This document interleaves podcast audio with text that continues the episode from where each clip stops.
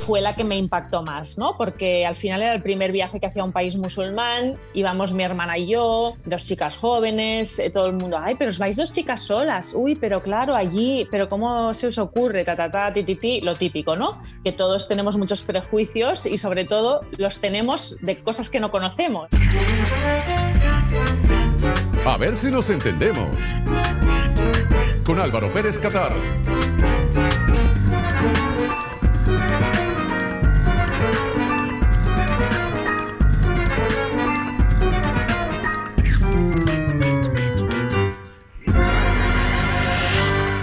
Hola, ¿qué tal? Bienvenidos al programa, gracias por acompañarnos. Yo soy Álvaro Pérez Catar, arroba Álvaro RPK, y este espacio se llama A ver si nos entendemos. La idea es explorar muchos temas y sumergirnos en corto tiempo y pocas palabras en nuestras mentes, emociones y dinámicas como sociedad. Comenzamos agradeciendo a todos los involucrados en este espacio, en la producción general María El Gorrín, en la gerencia de producción del Circuito Onda Michelle de Sousa, en la jefatura de producción Darklin Rodríguez, en la coordinación de producción Miquel Diabrisqueta, en la edición y montaje Freddy Tapia Jan Bastidas y desde el estudio Plus 58, Néstor Alberto Pérez y Juan Diego Unzueta. Gracias a ustedes que se conectan a través de las diferentes vías, nos pueden escuchar a través de Circuito Onda para toda Venezuela, también pueden ver el programa a través de YouTube o escucharnos a través de las diferentes plataformas de podcast, Spotify, Apple Podcast, Google Podcast, entre otras. Y también a quienes se conectan a través de nuestra página web mundour.com y a ver si nos entendemos.com. Bienvenidos y vamos al grano. Sorprenderse, extrañarse, es comenzar a entender. A ver si nos entendemos. Con Álvaro Pérez Catar.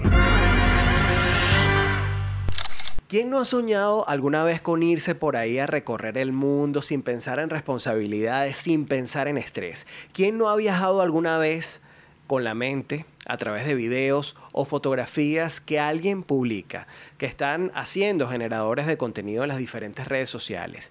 Y mientras que estás viajando con la mente, estás esperando en algún momento tener la oportunidad de hacer lo propio. ¿No es así? Mucha gente sueña con viajar y recorrer el mundo para contárselo a los demás, pero son pocos, realmente son pocos en el mundo los que se atreven. Y ese es el caso de Marina Gómez, una abogada española que dejó de soñar, pero también dejó atrás todo lo demás para convertirse en viajera, en soñadora e Instagrammer. Elegida en el año 2019 por Forbes como la mejor influencer en el mundo de los Instagramers de viajes. ¿Quieres viajar un rato con ella o con nosotros? Bienvenidos a ver si nos entendemos con Marina Gómez. De vuelta con más, a ver si nos entendemos a través del Circuito Onda para toda Venezuela y también a través de todas nuestras plataformas de podcast. Ustedes pueden ver este espacio en video a través de mi canal en YouTube, Álvaro Pérez Catar. En el corte anterior les comentaba que vamos a tener la oportunidad de conversar con una persona que reinventó su vida. Es abogada de profesión, pero en algún momento, en alguna etapa, decidió hacer lo que mucha gente sueña, que es dedicarse a viajar. Pero no solamente a viajar, sino también a poder contarle al mundo cómo han sido esas experiencias de viaje. Y quisiera comenzar esta conversación hablando de cómo fue ese proceso de reinvención y cuál fue el motivo principal por el cual una abogada toma la decisión de dedicarse no solamente a viajar, sino también a contar cómo han sido esas experiencias. Estamos hablando de Marina Gómez. En el corte anterior les contaba acerca de Marina, que fue elegida por Forbes como la mejor influencer en el mundo de los Instagramers de viajes en el año 2019. Bienvenida Marina, ¿cómo estás? Un gusto recibirte. Hola, muchas gracias Álvaro. Encantada de estar aquí con vosotros y de, y de explicaros un poquito una historia que quizá inspira a otra gente también.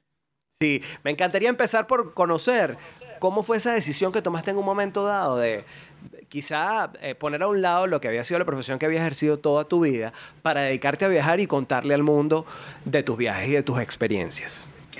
A ver, es que este tipo de decisiones, cuando me preguntan esto, siempre digo, no es, algo que tomes de un día para otro, no es una cosa que pase en, en 24 horas, al final es un proceso que se va gestando y que va evolucionando durante tiempo, ¿no? Entonces, no es algo que yo un día, me levanto y digo, oye, voy a hacer esto, sino que cuando yo empiezo a compartir mis fotos de viajes en Instagram, que fue en septiembre de 2015, a raíz de una, de, bueno, de una compañera de trabajo en la empresa multinacional en la que yo trabajaba, ella me, me, animó a bueno, pues abrirme una cuenta en Instagram y a compartir mis fotos de viajes y lo empecé a hacer de manera completamente inocente y, bueno, un poco para ver cómo era el tema.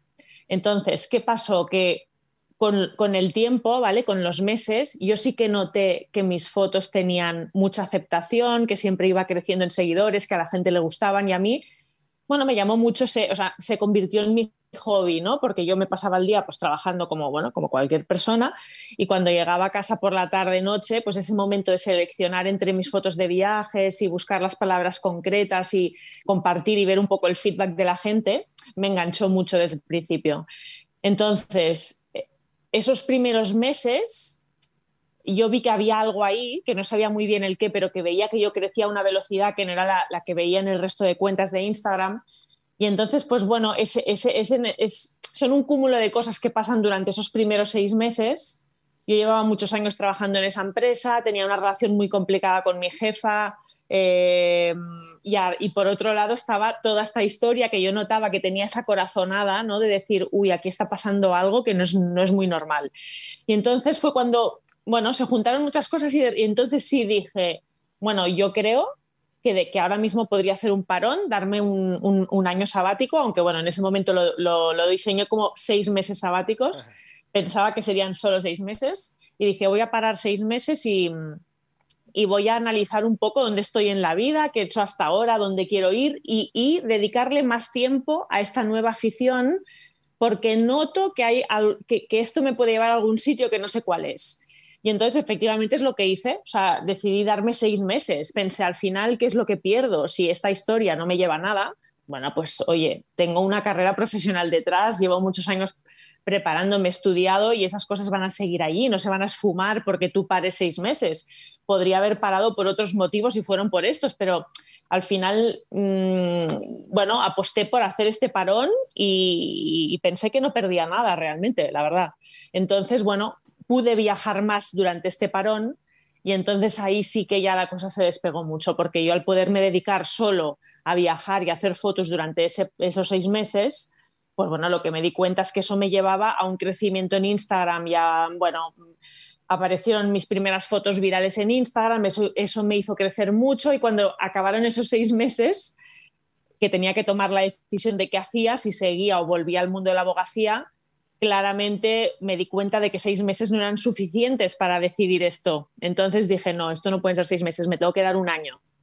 Y entonces eh, llegó una oferta de trabajo muy interesante para trabajar de abogada justo en ese momento y me acuerdo de, hablarlo con mi marido y le dije, yo tengo la sensación de que tengo que rechazar esta oferta porque me llega justo después de seis meses que me han dado un montón de experiencias y ahora sí veo que necesito otros seis más para consolidar esto y poder tomar una decisión basada, ¿sabes? O sea, una decisión pensada, una, una decisión seria, ¿no? De decir, realmente hay un futuro y tengo una carrera en el mundo de los viajes y en Instagram o no. Entonces rechacé esa oferta y decidí apostar por seis meses más. Y esos seis meses más han convertido pues en cuatro y medio, cuatro años y medio ahora mismo. Qué bárbaro, qué bárbaro. Ahora, hay muchas cosas que sopesar a la hora de tomar una decisión como esta, porque una de las cosas que me llama la atención de tu historia es que tú te defines como Instagrammer pero para muchos puede ser una decisión incluso riesgosa porque de alguna manera el ejercicio de,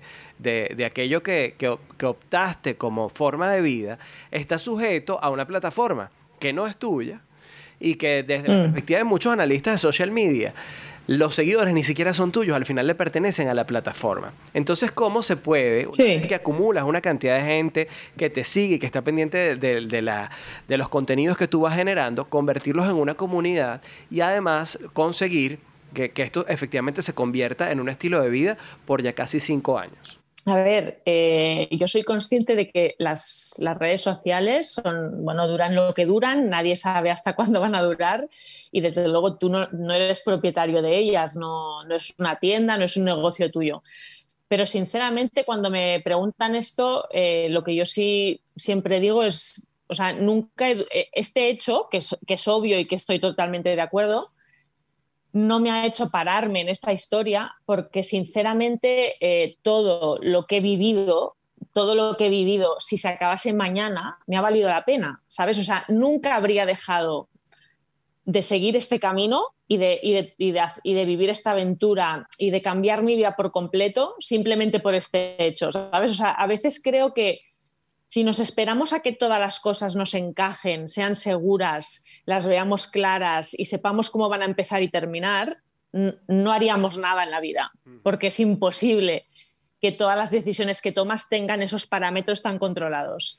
Entonces yo antes vivía en una vida en la que casi todo lo que hacía eran un poco en este esquema que te estoy diciendo, ¿no? De, no me planteaba eh, quizá pues tomar riesgos de esta manera o otras formas de vida que no sean pues trabajando para una empresa donde tienes tu salario seguro y donde te puedes planear lo que vas a hacer durante el año, ¿no? Yo antes vivía con ese esquema mental, ahora vivo con otro muy diferente. Pero lo que te quiero decir es que es arriesgado, sí, pero también creo que en la vida, ostras, si no nos arriesgamos, si nos esperamos a que todo encaje, a que todo sea tal, pues es que nos perderemos lo mejor de la vida, porque muchísimas cosas de la vida son estas, las que no te esperas, las que son arriesgadas, las que pueden salir bien o mal, ¿Sabes? Estas son las que dan la sal a la vida y creo que le tenemos que perder el miedo, pues eso, al riesgo, a los fracasos, porque al final un fracaso, o sea, esta palabra no me gusta nada porque realmente dices, bueno, y, un fracaso lo que quiere decir, o sea, cuando hay un fracaso quiere decir que alguien ha tomado una decisión, se ha arriesgado, se ha aventurado y eso ya es un aprendizaje. Que al final una cosa te salga mal o bien, hombre, no nos engañaremos, todos queremos que nos salgan bien pero hay que perderle el miedo a que las cosas salgan mal, porque para que unas cosas salga bien, pues muchas van a salir mal. Pues bueno, esa no va a ser, pero va a ser la siguiente. Si no hacemos nunca nada, porque tenemos miedo a que nos salgan las cosas mal, a qué dirán nuestros amigos, a qué tal, a qué cual, pues es que viviremos unas vidas un poco pobres mm. en este sentido, ¿sabes? Entonces, una cosa que me he dado cuenta con este cambio de vida mío es, ahora no necesito tener todas las respuestas para tomar una decisión o probar algo, porque es que si no, no haré nada. Entonces, bueno, mm, estoy contenta de haber vivido una cosa así, sobre todo por el aprendizaje que me ha dado. si Instagram se acaba en un año o dos... Me quiero detener en este punto justamente porque de riesgos se trata incluso viajar de encontrarte con cosas desconocidas, se trata incluso de viajar. Y en la próxima parte me gustaría que habláramos de esas experiencias de viaje y cómo ha cambiado esa experiencia para ti desde que comenzaste este camino en tu vida hasta ahora, cuando ya tienes casi cinco años, transformando tu manera de ver el mundo, de relacionarte con él, pero también eh, viajando alrededor del mundo, incluso en medio de esta pandemia. Marina Comes con nosotros. Ella fue considerada en el año 2019 la Instagramer viajera más importante por la revista Forbes. Ya venimos. Explora lo que inexplicablemente nos hace quienes somos, de forma individual y como sociedad. Continúa explorando, a ver si nos entendemos. Por Onda, la superestación. De vuelta con más del programa, esto es a ver si nos entendemos, transmitimos a través de Circuito Onda para toda Venezuela y también a través de las diferentes plataformas de podcast. Ustedes pueden ver en video este programa en YouTube, también en mi canal de YouTube, Álvaro Pérez Catar. Marina Gómez, ella es viajera, instagramer, soñadora y fue considerada en el año 2019 como la instagramer de viajes más importante por la revista Forbes. Estamos conversando con ella sobre cómo de alguna manera viajar ha transformado su vida. Y yo dejé en el aire, en el corte anterior, Marina, una reflexión sobre cómo se ha venido transformando tu experiencia de viaje desde que comenzaste hasta ahora. Hablemos, por ejemplo, del primer destino que visitaste en el momento que tomaste esa decisión y cómo fue tu experiencia. A ver, eh, claro, es que como llevo o sea, yo, bueno, me encanta viajar desde hace, bueno, desde que tengo uso de razón, ¿vale? Entonces, claro, situar el primer viaje que yo he hecho, desde que me dedico full time, sí te puedo decir cuál es, ¿vale? Desde que me dedico full time a esto y en el momento en el que digo, vale, ya ahora voy a darme estos seis meses de, de, dedicación absoluta al tema, el primer viaje que hice fue a Marruecos, ¿vale? Que creo que era mi tercera vez eh, la tercera vez que iba a Marruecos. Y precisamente ese viaje cambió mi vida en Instagram. ¿Por qué? Pues porque en ese viaje se dieron mis dos primeras fotos virales en Instagram. O sea, yo me fui allí con una amiga aprovechando que, bueno, pues eso, que estaba full time en este tema y, en uno de los pueblos más fotogénicos de Marruecos, que es un pueblo donde todas las casas están pintadas de azul, es espectacular. Allí, pues nada, hicimos unas fotos que además son súper sencillas porque el sitio ya te lo da todo. Al final es un sitio súper pintoresco, solo tienes que estar en la foto y ya está. Y allí, pues bueno, eh, las fotos que hice, la verdad es que fueron mis grandes primeros mis primeros hits, digamos, ¿no? Entonces dieron la vuelta al mundo, por decirlo así, y todas las cuentas de viajes de Instagram que tienen millones de seguidores, pues compartían esa foto ¿no? y decían eh, foto de Marina Comes. Eh, entonces, bueno, eso te da mucha visibilidad, te empiezan a seguir gente de, de, todo el mundo, te empiezan a ver otros influencers y te empiezan a seguir, las agencias de marketing, las oficinas de turismo, todo eso me dio como como un, no sé cómo decirte, fue como mi puesta de largo en este mundillo, porque yo al final nadie me conocía, yo no venía de salir en televisión ni de ser famosa por ningún motivo, yo era una chica normal que trabajaba de abogada y que le encantaba la fotografía y los viajes, pero entonces de repente la gente empieza a decir, ¿quién es esta chica que están todo el día poniendo sus fotos? Entonces, bueno, ese viaje, que justamente fue el primero desde que tomé esta decisión, eh, siempre lo digo, ese viaje cambió mi vida, porque esas fotos que colgué de Chef Chauen cambiaron mi vida en Instagram. O sea, me estaba yendo bien, yo ya notaba que, mi crecimiento era, bueno, por encima de la media, pero a partir de ahí fue increíble, porque para que te hagas una idea, yo ese año, que era el 2016, lo empecé con unos 5.000, 6.000 seguidores y lo acabé con 110.000 seguidores, ¿vale? O sea, fue fulgurante. O sea, fue, yo crecía a un ritmo de 10.000 seguidores eh, por mes. Desde que me pasó este tema de las fotos de Marruecos, fue así. Entonces fue como, bueno, fue increíble. o sea, pasé de, de, de, de eso, de 5.000 a 110.000. Entonces, bueno, fue pues eso. Eh, le tengo un, un, especial aprecio a ese viaje y al, y al, destino de Marruecos porque claramente sé que allí empezó, no, no, empezó todo, pero fue como la catapulta, digamos, ¿no? Que te... Sí. Que fue como una confirmación, una confirmación de que la decisión que estabas tomando era acertada. Pero ¿qué te dejó Marruecos como destino? ¿Qué aprendiste ahí? ¿Qué te queda de la cultura? Que tú no supieras, ya era la tercera vez que visitabas el destino, pero además de esa experiencia de confirmación, ¿qué te dejó Marruecos? Bueno, es que yo Marruecos es un país, además es que me hace mucha ilusión que esto haya pasado allí, porque es un país muy especial para mí, mm, por algo mucho más importante que lo que es este viaje, que bueno, a nivel de Instagram para mí fue muy importante, pero la primera vez que fui a, que fui a Marruecos fui con mi hermana y fue la que me impactó más, ¿no? Porque al final era el primer viaje que hacía a un país musulmán, íbamos mi hermana y yo, dos chicas jóvenes, eh, todo el mundo, ay, pero os vais dos chicas solas, uy, pero claro, allí, pero ¿cómo se os ocurre? Ta, ta, ta, ti, ti, ti, lo típico, ¿no? Que todos tenemos muchos prejuicios y sobre todo los tenemos de cosas que no conocemos. Esto va con la condición humana, no critico a nadie, me incluyo a mí misma porque seguro que lo hago, ¿vale?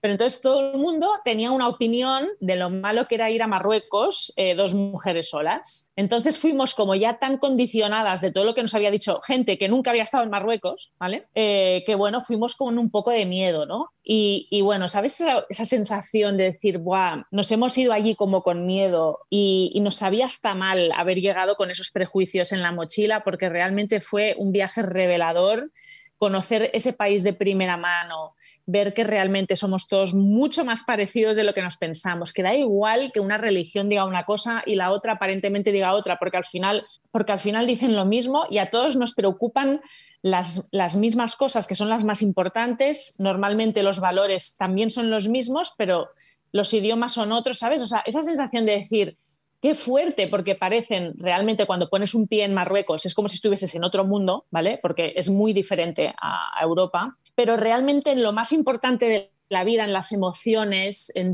era lo mismo, ¿sabes? Entonces eh, tuvimos un guía que era un chico marroquí que nos llevaba él en su coche y fue una semana de, empezar en Marrakech, que es como la ciudad más visitada ¿no? a nivel turismo de, de allí, y nos fuimos adentrando y cruzando valles y pasando por pueblos y el típico Marruecos que ya no visita tanta gente hasta llegar al, desierto del Sáhara y pasamos ahí unas noches en un campamento. Bueno, fue, es que fue como una película este viaje. Mm.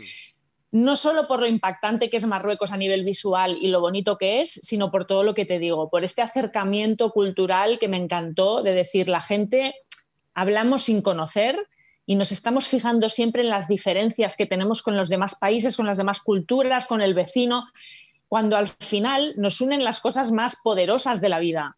Y tengo la sensación de que eso no, lo aprovechamos, que, es, que la sociedad de hoy en día está siempre, ¿no? Como siempre buscamos, pues aquí somos muy tal, pues vosotros no, estos son así, estos son... No, si es que al final somos los... Me, me, impacta y me, y me encanta ver que todos somos los mismos al final. Mm. ¿sabes? Y ese viaje fue, fue, espectacular en ese sentido, porque porque me, abrió, me, abrió los ojos, o sea, me, hizo ser mucho más abierta a cualquier cultura, a cualquier país y a, y a tratarnos todos como, no sé cómo decírtelo, obviamente que todos nos tenemos que tratar con respeto y con todo, pero es que no sé, fue, fue, fue un viaje maravilloso, ¿qué te voy a decir? Me, emociono cuando pienso en ese primer viaje a Marruecos. Qué maravilla. Tengo que hacer una pausa, Marina, pero no quiero irme al corte sin antes preguntarte cuántos países en total has visitado o ciudades.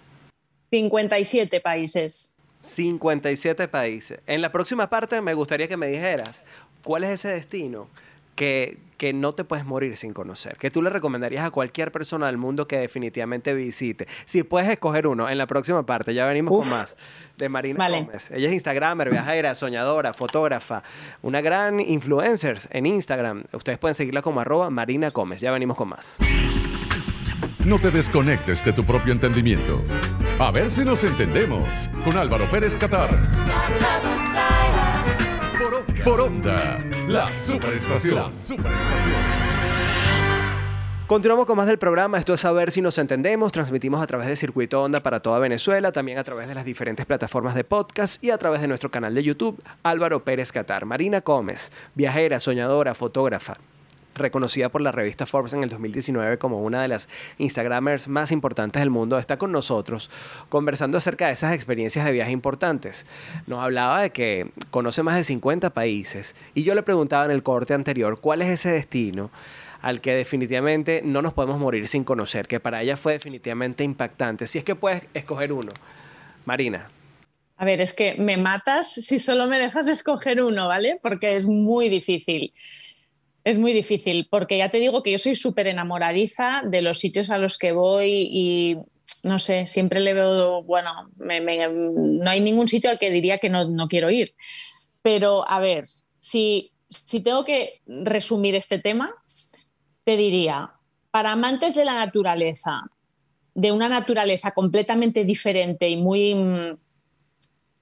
muy inhóspita, pero, o sea, como si quieres tener la sensación de que te has ido a otro planeta, ¿vale? Y solo buscas un poco estas sensaciones, te diría que Islandia es el lugar, ¿vale? Porque es, es un país realmente incomparable en este sentido, pero es pura naturaleza, inhóspita y fuera de lo común.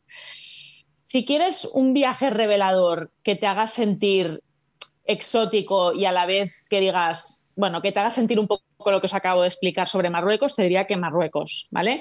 Es un país fácil de viajar, y te vas a sentir en otro mundo, tanto si vienes de Sudamérica como si vienes de Europa, ¿vale? Porque es otro mundo, pero a la vez cercano y te vas a sentir reflejado, vas a ver tu propia cultura reflejada en muchas de sus cosas y te, vas a ir de allí pensando que estamos todos más unidos de lo que, de lo que nos pensamos. Y luego si quieres hacer un viaje, si quieres hacer un road trip aventurero eh, africano, Namibia, ¿vale? Namibia es espectacular. Mm. Es seguro, nosotros lo hicimos en, un coche, en un 4x4, puedes hacer safari, puedes hacer eh, desierto, mm, de todo. O sea, es un, país que, tiene un montón de países dentro. O sea, realmente es súper cambiante el paisaje, la naturaleza. No sé, es un, yo creo que es una aventura que es un sitio que hay que, hay que ver. Hay que ver porque es que las fotos, si buscáis fotos de Namibia en Google, Buah, es que es espectacular, es espectacular. Marina, ¿ya has tenido la oportunidad de venir a Venezuela? No, no, y esto es increíble. Ya le dije a Leo, a Aldana y a... Bueno, eh, sí, sí, ya le dije que, bueno, que no puede ser que no haya estado en, Venezuela y ya dijimos que esto se tiene que solucionar de alguna manera. Por favor, por favor. Pero bueno, vamos a ver cuándo. Me encantaría conocer vuestro país, la verdad que sí, me encantaría. Marina, y a ver, ¿Qué, ciudad del mundo te ha sorprendido? Porque yo noto una propensión hacia los destinos naturales o a las culturas distintas, ¿no? De alguna manera, bueno, incluso Por, un tema de herencia cultural, los sudamericanos y los españoles nos parecemos, pero, pero ¿cuál cultura, además de Marruecos, te ha sorprendido gratamente? Pero ya no tanto desde lo natural, sino, digamos, desde una experiencia quizá en la ciudad que hayas tenido, que, te haya sorprendido y que tú digas, este lugar también la gente tiene que conocerlo. A ver, es que, claro, es que hay tan, es que, es que ya te digo yo, porque me has obligado a decir, me has dicho uno y te he dado tres, pero mm, a mí me han encantado un montón de sitios, ¿vale? Em, como ciudad, más que culturalmente, como ciudad, una ciudad que me ha sorprendido y que no me lo esperaba tanto y me, encantó, me encantó desde el punto de vista viajero es Moscú. O sea, Moscú me pareció un cuento de hadas porque fui justo antes de Navidad y para ellos las Navidades y la decoración navideña y todo esto es como a otro nivel, pero a otro nivel literalmente. O sea, no he visto ciudad igual eh, antes de Navidad, parecía todo como, no sé, es que, y además no sé, el punto este histórico, es que me, los edificios que hemos visto 20.000 veces en estas películas de americanos y rusos de la Guerra Fría y todo esto, me pareció súper interesante. O sea, me, sorprendió que me gustase tanto. Es una cosa que no me esperaba. Luego, claro, hay ciudades clásicas y míticas que a todo el mundo le encantan, pues como es Nueva York, que he ido varias veces y sé que volveré. O sea, hay clásicos. Roma, pues hombre, es una ciudad que me encanta. O sea, también he estado muchas veces y sé que volveré. Pero así como una ciudad que se sale, se sale un poco de, de las típicas ciudades mm, turísticas, te diré que Moscú tiene un, tiene un algo muy curioso, o sea, muy, sí, muy, muy bueno. A mí me, me, sorprendió mucho, la verdad, mucho. Marila, ¿sabes que Hay mucha información en Internet sobre recomendaciones para viajeros. Eh, de hecho, yo voy a cerrar el programa con algunas de ellas. Pero, pero bueno, son hechas, digamos, en base a, lo que puede ser la estructura de un viaje. Ahora, ¿qué es eso que no se puede llevar en la maleta, pero que debería llevarse en la actitud de un viajero para tener una experiencia óptima independientemente de lo que te puedas encontrar en ese destino? Yo te digo que, por ejemplo, en, todas las oportunidades que yo he tenido de viajar, eh, una cosa que me ha ayudado siempre es la, capacidad de sorprenderme hasta con los pequeños detalles, la curiosidad por conocer cosas nuevas más allá de mis prejuicios me ha ayudado. Pero ¿qué otras cosas llevas tú como viajera que no se llevan en la maleta, que llevas en tu espíritu? Bueno, esto que has dicho tú de la curiosidad es básica porque la curiosidad y el, respeto a la vez, ¿no? Porque hay veces que, viajas, ¿no? Y ves a la gente muy dispuesta a, bueno, están allí como para hacer sus fotos, ver los sitios supuestamente bonitos y, es como que, bueno, esta gente a mí que me va a contar, ¿no? Esta, esta cosita que a veces notas en determinadas nacionalidades, que cuando viajan a países supuestamente quizá no tan desarrollados o, o, lo que sea, van con esta actitud, ¿no? De a mí yo no tengo que aprender nada de aquí. Esto no me gusta nada, ¿vale? Esta actitud y, la, y se ve mucho viajando.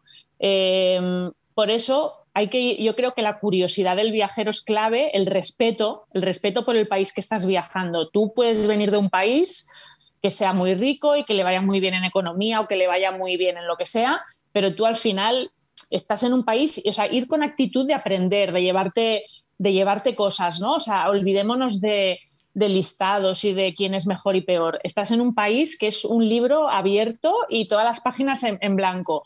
Entonces se trata como de, ir allí con esta actitud, pues eso, de curiosidad, de respeto por el país que estás visitando, la interactuación con la gente de allí. Hay mucha gente que viaja y al final sí, están en un hotel, están en restaurantes, están aquí, hacen sus tours, pero no interactúan realmente con la gente de ese país. Entonces, eh, yo me he dado cuenta que en los viajes en los que he tenido oportunidad de hablar con gente, eh, hablar no solo con el recepcionista del hotel, o sea, intentar vivir experiencias con gente de allí, dejarse llevar, ¿no? Un poco, ¿no? Quizá no tener todo tan organizado y darte un espacio en tu, en tu planning del viaje para, para, para vivir imprevistos, ¿sabes? Para decir, oye, pues hemos conocido a esta persona que nos ha dicho que su hermano hace unos tours fuera de lo normal para tal y cual, oye, pues perfecto. O sea, ir un poco con, mentalidad de no hace falta que esté todo, tan estructurado, déjate llevar, déjate sorprender por las cosas que puedan pasar en este viaje, intenta interactuar con la gente de ese país, porque es los mejores viajes de mi vida han sido esos, en los que me he llevado experiencias reales y, emociones, ¿sabes? Que te unen con la gente, con, pues que te han llevado a su casa a comer y has acabado teniendo pues una velada espectacular, conociendo realmente sus costumbres, eh, tal. No sé, estas cosas son las que a mí me, emocionan de los viajes, ¿no? El poder volver a casa con esos recuerdos tan bueno, pues que son los, difíciles de encontrar realmente cuando, cuando viajas. Gracias mm. Marina por esta conversación que definitivamente se quedó corta porque cuando hablamos de viajes hay demasiadas cosas que contar, demasiadas experiencias que narrar. y bueno, yo sé que, el consuelo de que se termine esta conversación está en tu cuenta de Instagram, arroba Marina Gómez, donde ustedes pueden ver los destinos y las fotografías maravillosas que Marina ha tenido la oportunidad de hacer en diferentes partes del mundo. Un fuerte abrazo hasta donde estés. Gracias por acompañarnos. Muchas gracias. Adiós. Marina Gómez con nosotros. Hacemos una pausa, al regreso venimos con más. A ver si nos entendemos por Onda La Superestación y todas nuestras plataformas de podcast. Explora lo que inexplicablemente nos hace quienes somos, de forma individual y como sociedad. Continúa explorando, a ver si nos entendemos. Por Onda, la Superestación. Y después de este programa de viajes ya casi llegamos al momento de cerrarlo, pero no sin antes compartirles tres datos que todo viajero debería saber. Número uno, ¿qué no puede viajar?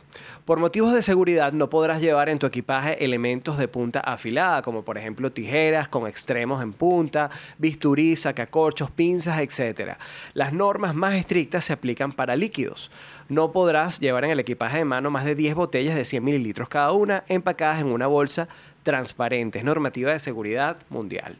Número 2. Hacer las maletas es un verdadero arte. Cada aerolínea tiene sus propios requisitos con respecto al tamaño y peso permitidos en el equipaje de mano y de bodega. Es importante no sobrepasar estas restricciones porque de lo contrario vas a tener que pagar un valor adicional por exceso de equipaje en el aeropuerto.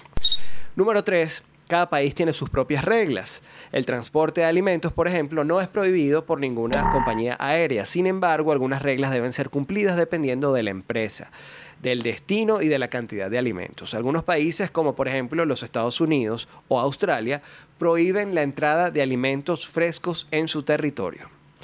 Así llegamos al final de esta edición de A ver si nos entendemos. Yo soy Álvaro Pérez Catar en Twitter e Instagram, arroba álvaro RPK y en la web álvarorpk.com. Recuerda que este espacio también puedes escucharlo a través de mundour.com y a través de a ver si nos entendemos.com. Será hasta una próxima edición. Pórtense regular y cuídense mucho.